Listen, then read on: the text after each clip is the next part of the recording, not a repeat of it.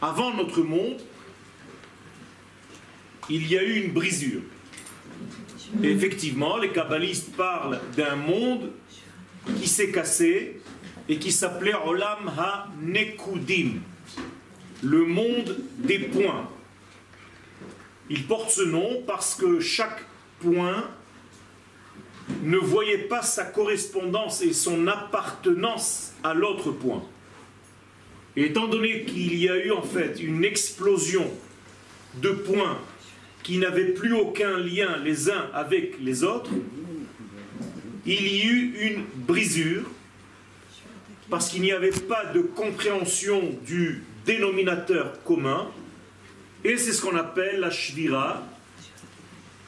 Et notre monde vient pour réparer cette brisure. Donc il porte le nom de Olam Ha-Tikkun. Ce triangle s'appelle aussi Adam.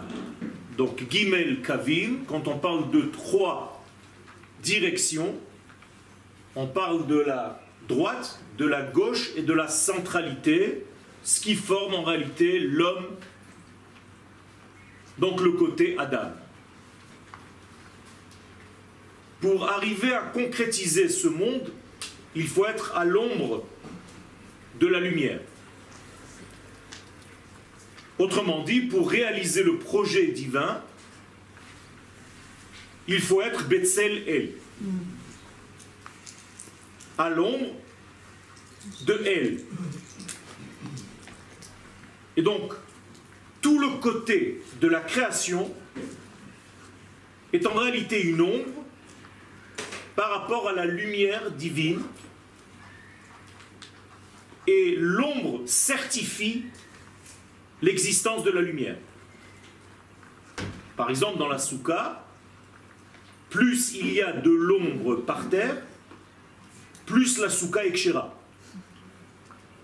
Et donc il faut qu'il y ait plus d'ombre que de lumière, à midi.